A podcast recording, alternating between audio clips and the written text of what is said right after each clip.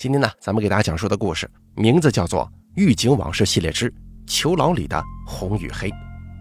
本故事作者北芒由大凯为您播讲。第一集。二零二零年的夏天，李真听了正在监狱里服刑的弟弟的话，竟然真的在老家自建房的阁楼床底下搜出了一个巨大的黑色行李箱。弟弟李明利在电话里跟他说：“让他把这个东西处理掉。”他明白弟弟的意思。从小到大，每次弟弟做了什么坏事的时候，他都会用这种近乎恳求的语气，请他帮忙遮掩善后。而这个当姐姐的总是心软。其实啊，他直接把这个箱子拖到村子后头的河里扔掉就可以了。可是这个箱子实在是太沉了。他决定先打开来看一眼，里头到底藏着什么。为这个决定，他后来啊甚至后悔了很久很久。因为箱子打开之后，李真只看了一眼，就吓得倒退两步，跌坐在地上，大声尖叫起来。眼前的箱子里，赫然用保鲜膜装着两具尸体呢。说是尸体，其实并不准确。准确的说，是多层保鲜膜包裹着的，早已腐烂变质的一滩难以形容的骨肉。依稀能够看出骨肉蜷缩着的姿势。恶臭扑鼻而来，原本透明的保鲜膜上沾满了早已干涸的墨绿色脓液，偶尔有几处还残留着像是风干的腊肉一般的人体组织啊。惨白的骨头已经看不出尸体生前的样子，甚至无法辨认男女。唯一能看清楚的，就是除了一整个蜷缩起来的成人尸体之外，他的腿部和臀部下方，还有一个非常小，像是还没有发育完全的胎儿尸骨。李真几乎要昏过去了，不知道哪里来的力气，爬起来尖叫着夺门而出。再也不敢回头多看一眼了。第二集，警方接到李真的报警之后，赶到现场也是吓了一大跳。箱子里的尸体过于挑战人类感官的生理极限。一名年轻女警看了两眼之后，扶着墙到边上吐了半晌呢。警方一边把尸体赶忙送到法医中心进行相关鉴定，一边紧急联系监狱，准备把李明利提回重审。所有有毒瘾的犯人在监狱里都统称为康复犯，由我所在的老病残特殊监区管押。而我作为监区的警长之一，又是之前的内勤，被监狱委派过去，既是押送李明利。也是配合公安的同事进行相关的调查工作，而李明利坐在警车当中，一路上都没怎么说话。我对他并不是很熟，只记得他三进宫了，有很多年的吸毒史，平日里沉默寡言的，从来不跟其他犯人起争执，就像是个透明人一样，在监区里头没有半分的存在感。档案交接的时候，我跟公安负责这起案子的老贺聊了一会儿。他说，目前有些难办，尸体初步检测已经起码死亡十年以上的时间了，高度腐败。在这种高度腐败之下，DNA 降解情况很严重。第一次送过去的肋软骨没能检测出基因型，现在重新送了一根长骨去检测，但是就目前的情况来看。死者的骨骼钙化程度很高，抑制物含量高，检验过程难度也很高。我听得似懂非懂，只得点着头说：“需要我们监狱这边做点什么，我们一定全力配合就是了。”老贺摇了摇头说：“现在还不能确定啊，得先提审一次再说吧，看看这个犯人难不难缠。”我不以为然地说。如此证据确凿，在他家床底下发现的尸体，又是他让他姐姐扔了的，这个人再难缠，也不是已经铁证如山了吗？而老贺深深的看了我一眼，说道：“没这么简单的。”第三集，果不其然，第一次提审结束，结果远远超出我的预料。李明利对箱子里藏着尸体供认不讳，但是他说箱子里的尸体不是他杀的，而是他花高价钱买回来的。那玩意儿不是普通的尸体，而是西南地区的寡头烧，又叫蛊女。当时他去买毒品，结识了两个本地人，他们一起嗑药。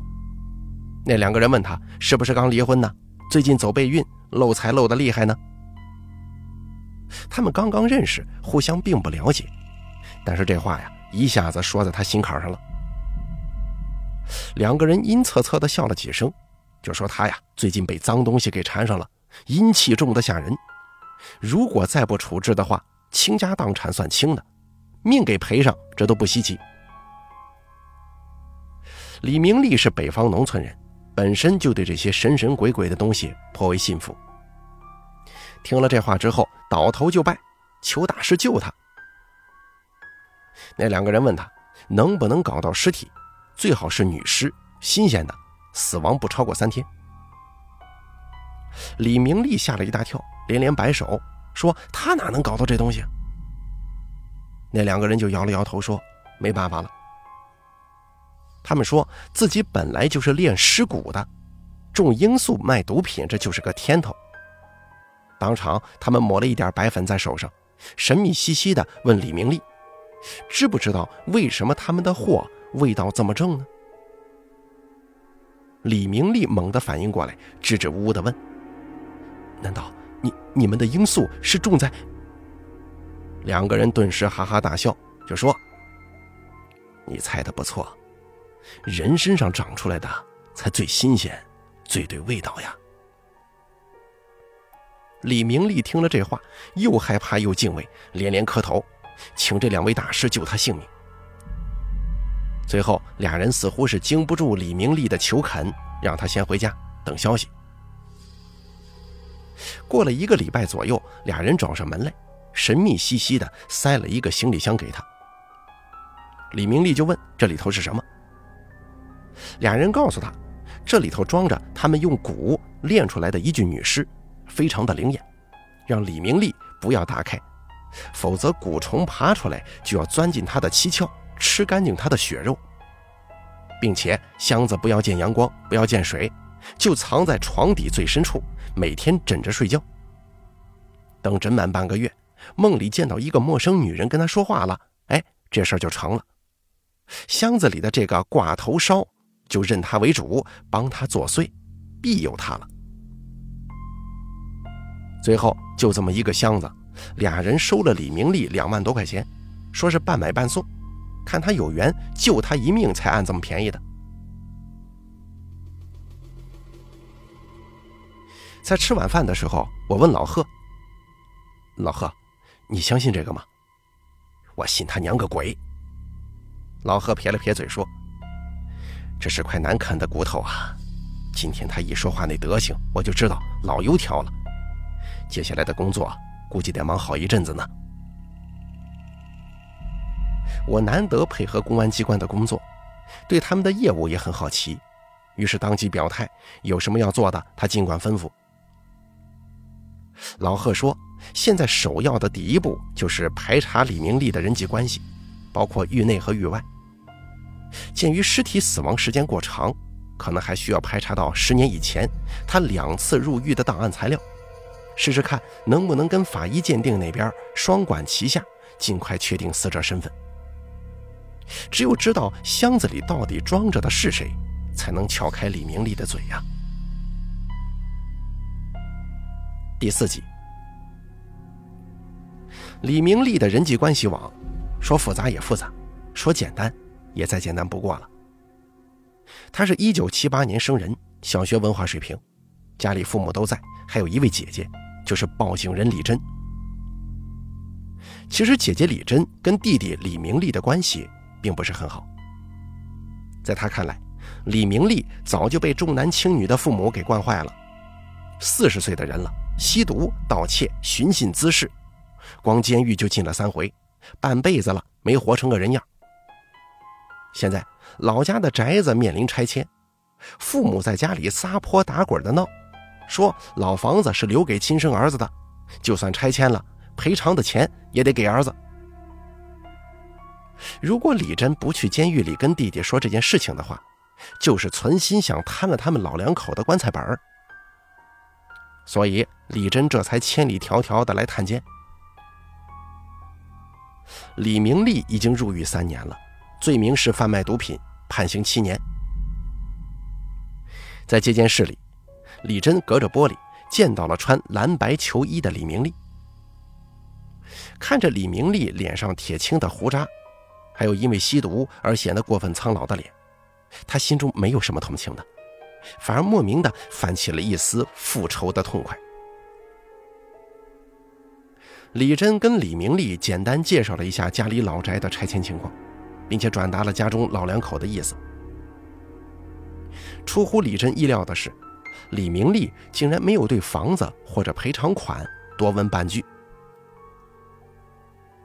就在李真准备放下手中的话筒的时候，李明利像是想起了什么，若无其事地补充了一句：“对了，阁楼南边屋床底下那东西用不着了，你给处理了吧，都是一些杂物，不用整理，直接扔了就行。”从监狱离开之后，李真惦记着弟弟的话，没有先回家，而是回到老家的宅子里，上了阁楼，开始翻床底。可没想到，这回翻出的是两具尸体呀！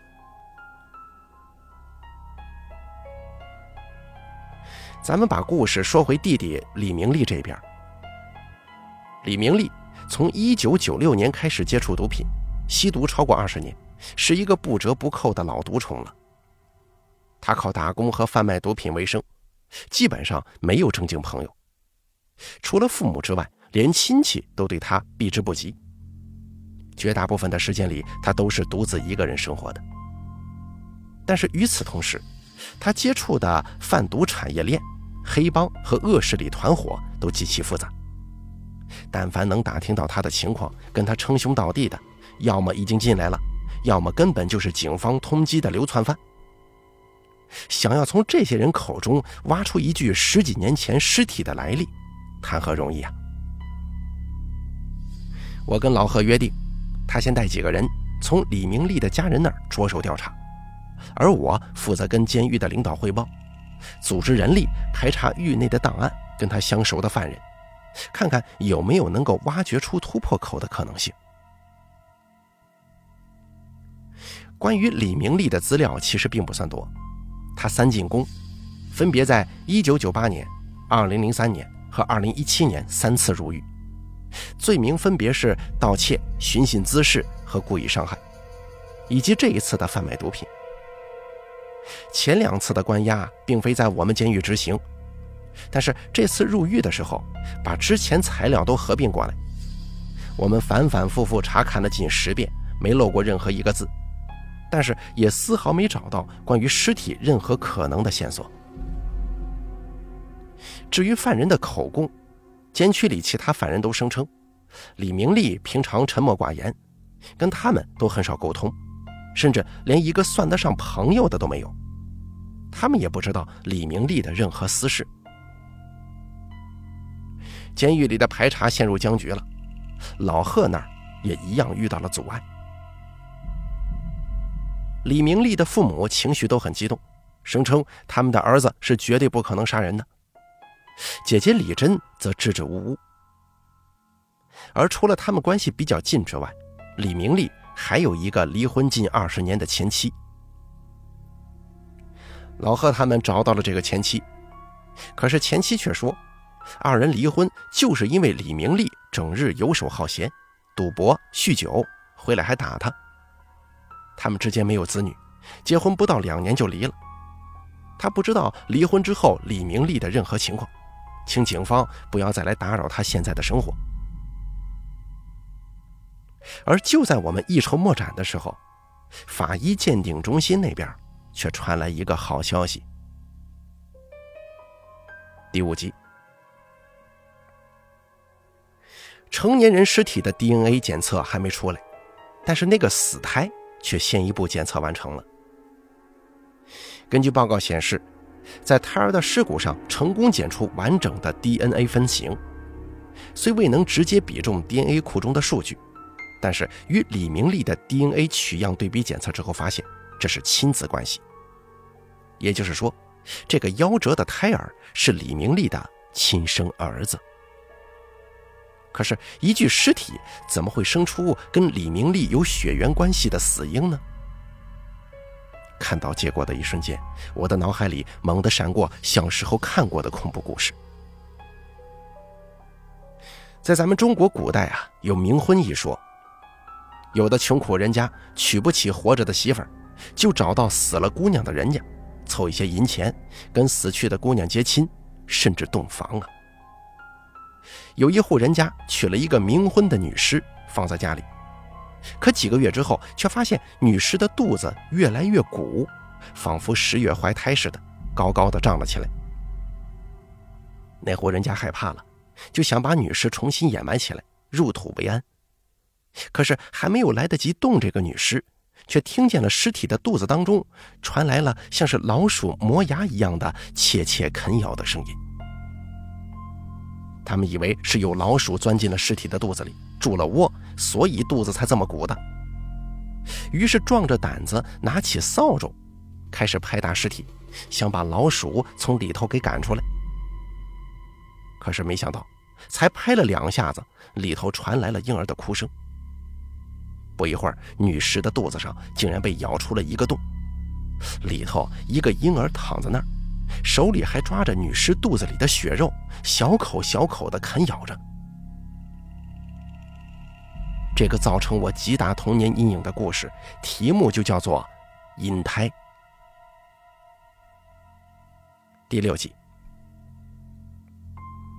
老贺当然是从来不相信那些乱七八糟的鬼东西的，我也不信。但是脑子里不由自主的总会去往这方面想。有了法医的鉴定结果，他直接定下了后续侦查的方向：死者一定是跟李明利有亲密关系的异性伴侣。拿着报告书，老贺第二次提审了李明利。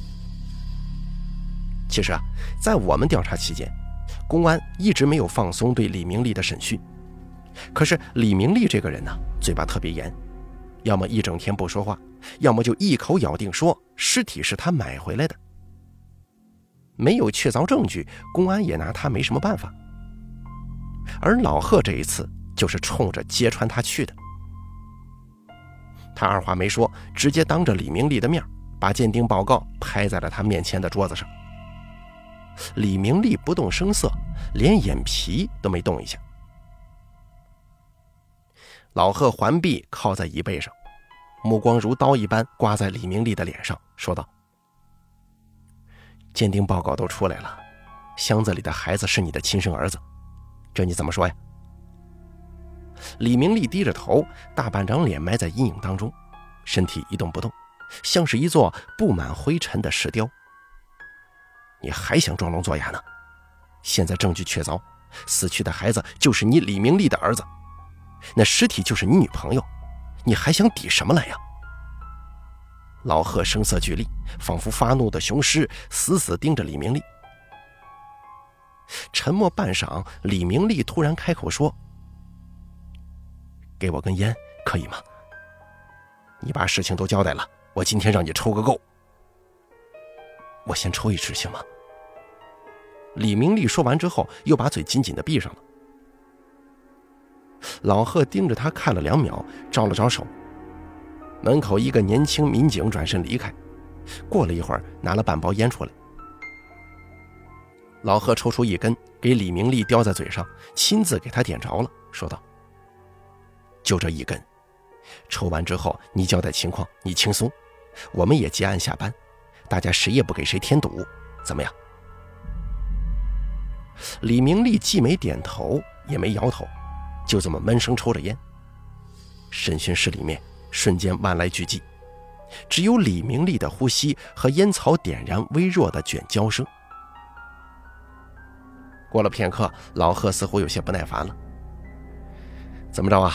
现在能说了吧？他面沉如水，不满地敲了敲桌角。李明利深吸一口气，随口吐出剩下的半个烟屁股。他声音嘶哑，慢吞吞地说：“那个尸体是我买回来的。”老贺重重一巴掌砸在桌子上，整个人猛地站了起来。李明利。你他妈耍我呢？那真是我买回来的。你买回来的尸体肚子里怀着你的亲生儿子呀！李明利没有笑，他缓缓抬起了头，身体微微前倾着，额头青筋暴起，甚至能够看见他眼角布满了通红的血丝。他就这么看着老贺，一个字一个字的说：“我买回来的，只有一具女人的尸体。”根本没有什么孩子，那你买女人尸体回来干什么？还能干什么？当然是……他舔了舔嘴唇，像是想笑，又像是紧张的笑不出来，眼神里露出猥亵的意味。老贺不由得沉默了。我把它摆在床底下，晚上睡不着就把它拿出来，之后我再把它收拾好，塞进箱子里。你们知道的，家里只有我一个人呢。他的喘息声越来越大，眼睛也越来越红，像是某种扭曲的兽物，从喉咙深处发出嘶哑的声音。我让我姐去处理的，就是这么一个玩具而已。现在你们告诉我，她生了个孩子，哼，还是我的亲生孩子。第七集。几乎是一夜之间，李明利藏着的女人尸体给他生了个阴胎的故事，在局中不胫而走。大家明面上当然都是不信的，比如我，一边信誓旦旦地说这都是封建迷信，根本不可能发生，李明利纯属扯谎；一边在吃饭的时候绘声绘色地给办公室里的几个大姐讲了一通冥婚和阴胎的各种传说，把他们吓得不轻。以至于晚上下了班，我自己一个人开车从小道回宿舍的时候，都感觉脖子凉飕飕的，心里虚得很呐。就为了这事儿，我还挨了监狱领导一顿批，说这事儿从公安传到监狱了，找到源头就是我在人家单位造谣，讲了一大堆鬼故事吓唬女同志，严重败坏了我们监狱系统的正面形象。领导骂我的时候，简直是口沫横飞呀！我一听就知道，这破事除了你小子，也没别人干得出来了。你别想给我狡辩。我点头如捣蒜，连连反省道歉。可是不信归不信呢，只要尸体的真正身份一天找不出来，李明利就咬死了说他没杀人，尸体是从西南地区买回来的玩具。老贺是打心底里头发了火了。觉得李明利不仅满嘴谎言，还编出这种鬼玩意儿来羞辱他的智商。可是你再生气也没用啊，尸体死亡时间实在是太长了，法医那儿迟迟鉴定不出来结果，什么证据都没有，他只能跟李明利坐在那儿干耗着，试图从他的嘴中撬出只言片语来。就在案子又一次陷入僵局，而且是这种匪夷所思的僵局的时候。我们谁也没想到，给破案带来一个决定性进展的，竟然还是监狱啊！但是不是我们监狱啊？是2003年关押李明利的之前的那个监狱。当时负责分管他的一个副监区长，在知道了相关情况之后，主动给我们打来电话，提供了一个意料之外的情报。他说，当时李明利入监的时候。他跟李明利谈过话，李明利说过，在故意伤人之后，自己逃离了现场，没有躲回老家，怕给父母惹麻烦，而是躲到了当时的女朋友家里。也就是在二零零二年左右的时候，他离婚之后第二次入狱之前，曾经有过一个女朋友。第八集。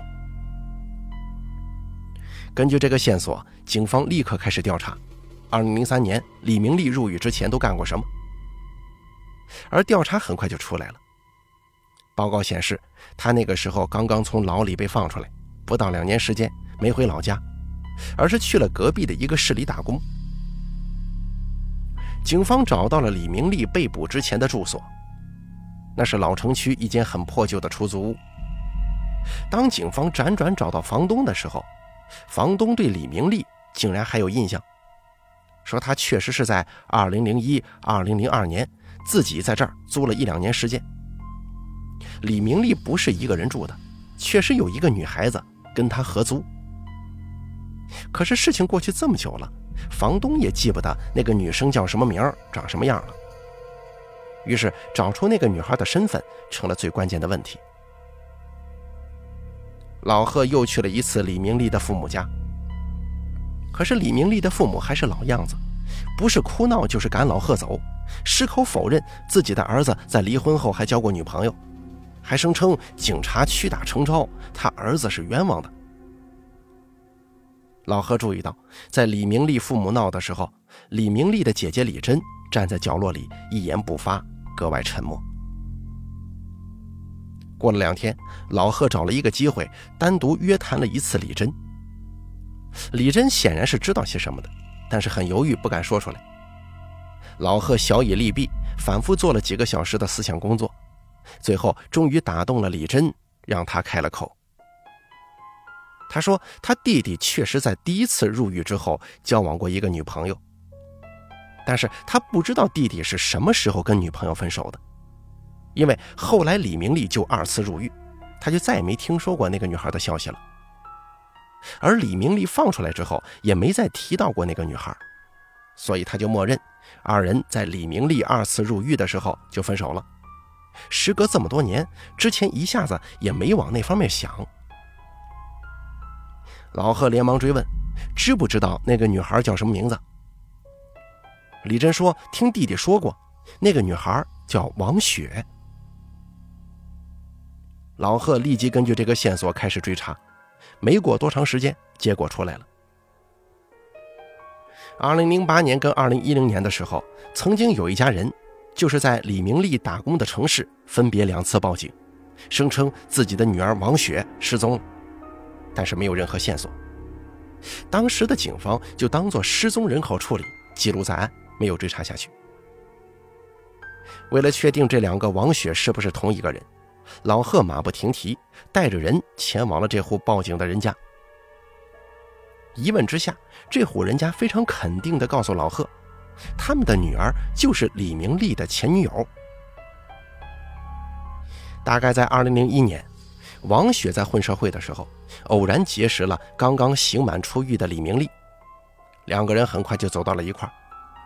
可是王雪的家人极力反对两个人的感情，而王雪这个姑娘啊，本来就跟家人的关系不好，一番大闹之后，更是彻底离家出走，跟家中人断绝关系。搬去跟李明利住在一块儿了。王雪的父母有三个子女，王雪是老二，上头还有一个哥哥。王雪从小成绩就不好，也不讨家里人喜欢。父母当时在气头上就没拦着，就当没生过这个闺女。结果没成想，到了二零零三年的时候，李明利因为喝醉了酒跟人打架，把人用啤酒瓶碎片捅伤了，再次入狱。甚至在入狱之前，还被王雪带回家躲了一段时间呢。王雪的父母得知真相之后，勃然大怒，勒令女儿跟李明利断绝关系。王雪激动之下，再次离家出走，还换了手机号码跟联系方式，只隔一两年给哥哥打个电话报个平安。王雪的哥哥说，他最后一次打电话回来是二零零六年。之后又过了两年，王雪杳无音信，就像是人间蒸发了一样。王雪的父母这才担心起来，在二零零八年春节的时候去报了一次警，随后不了了之。又过了两年，再次报警，还是找不到人，这才死了这条心的。这十年下来，全家人其实早就默认王雪已经不在人世了。可现如今听到可能找到了王雪尸体的消息，王雪的父母表现得很激动。他们说，当年女儿失踪，他们也怀疑过李明利。可是，一来李明利坐牢三年，二零零六年才被放出来，而女儿早就离家出走了；二来，王雪在电话里跟哥哥说过，她跟李明利早就没有联系了。而他们后来找过一次李明利，李明利也是这个说法，他们呢就没往那个方面想，只当女儿是跟家中赌气才不愿意回家的。老贺在征得同意之后，抽取了王雪父母的血样，带回法医中心，跟死婴与死者的 DNA 进行比对。结果出来了，比对非常契合，箱子里的死者就是王雪本人。第九集，在铁证面前，李明利久久说不出话来。老贺反复提审了他几次，最后一次终于彻底突破了他的心理防线。李明利承认，他在2007年的时候一时失手杀死了当时的女朋友王雪。李明利说，那个时候他刑满释放，没想到王雪还在等着他，两个人很快就旧情复燃了，重新生活在了一块儿。而李明利没有正式工作，就靠着在外头鬼混赚点钱，家里的开支基本靠王雪打零工赚回来。事发的时候，王雪已经怀孕七个月有余了。那天晚上，李明利毒瘾犯了，拿了家里最后的生活费，要出去购买毒品吸食。王雪不同意呀，死命劝阻。可是已经几乎失去理智的李明利，硬生生的通过扼住王雪的脖子和打击后脑的方式，把她打倒在地，然后拿着钱离开了家。等到半夜，他心满意足地吸完毒回来之后，却发现迎接他的是地上一具早已冰冷的尸体。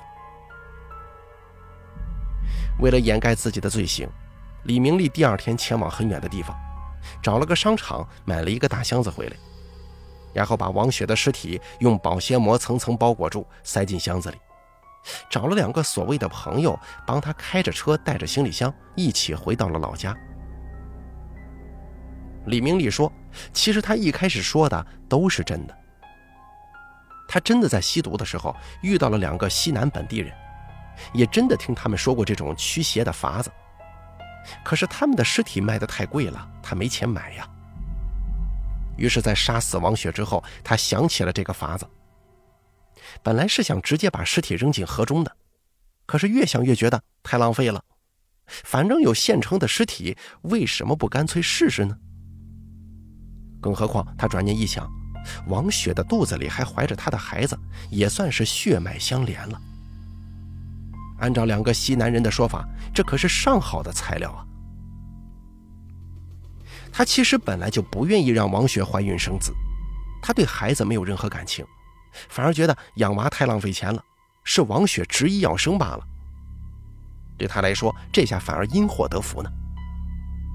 于是，一不做二不休，他竟然真的就这么把行李箱塞到了床底下，期待着梦里梦到王雪的那一天。他说：“这就是王雪的命，活着的时候要给她生孩子、做家务，死了也得给他赚钱驱邪，做人做鬼都躲不过的。”他唯一真的不知道的，就是为什么箱子里的尸体会变成两具。无论是他杀死王雪的时候，还是包裹尸体的时候，都明明只有王雪一个人而已啊！那孩子根本就没出生。后来还是老贺跟我说，造成这种情况的原因可能是死后分娩。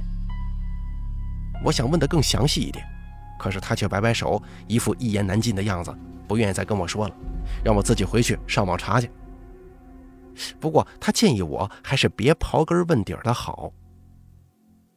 我好说歹说缠了半天，他才叹了口气，告诉我：人死亡之后啊，这腹腔里囤积了疯狂滋生繁殖的细菌，这个会产生大量的腐败气体，而这些气体会让人的尸体剧烈膨胀，形成所谓的巨人观。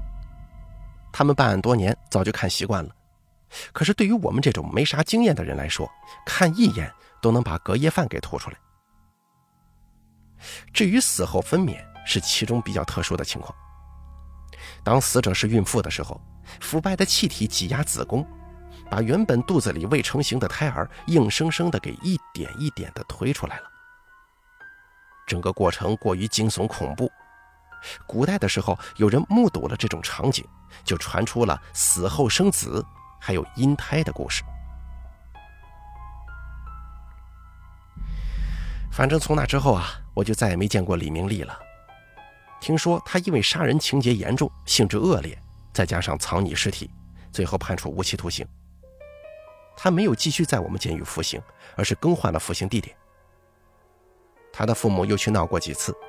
从公安局到法院，声称他儿子是清白的，从小到大人就老实，一定是王雪那个死女人勾搭他儿子，才把他儿子祸害成了那个样。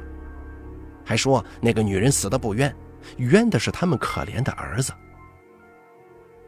到了后来，他们听说李明利可能要判死刑或者无期的时候，干脆直接倒在地上，一边哭嚎一边打滚一边以自杀相威胁，想逼着法院。把他们儿子无罪释放，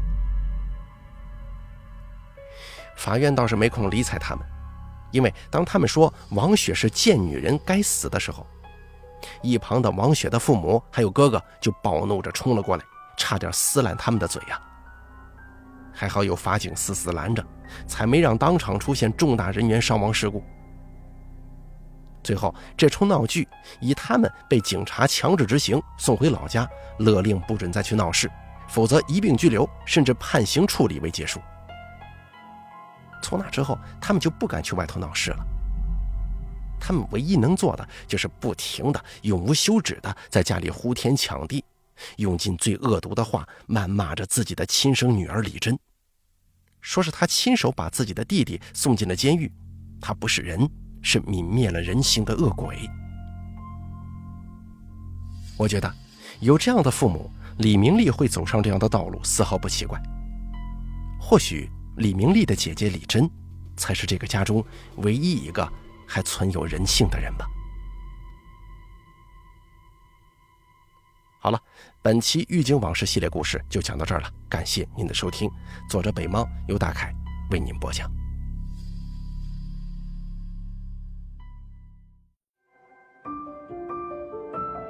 本期故事演播完毕。想要了解大凯更多的精彩内容，敬请关注微信公众账号“大凯说”。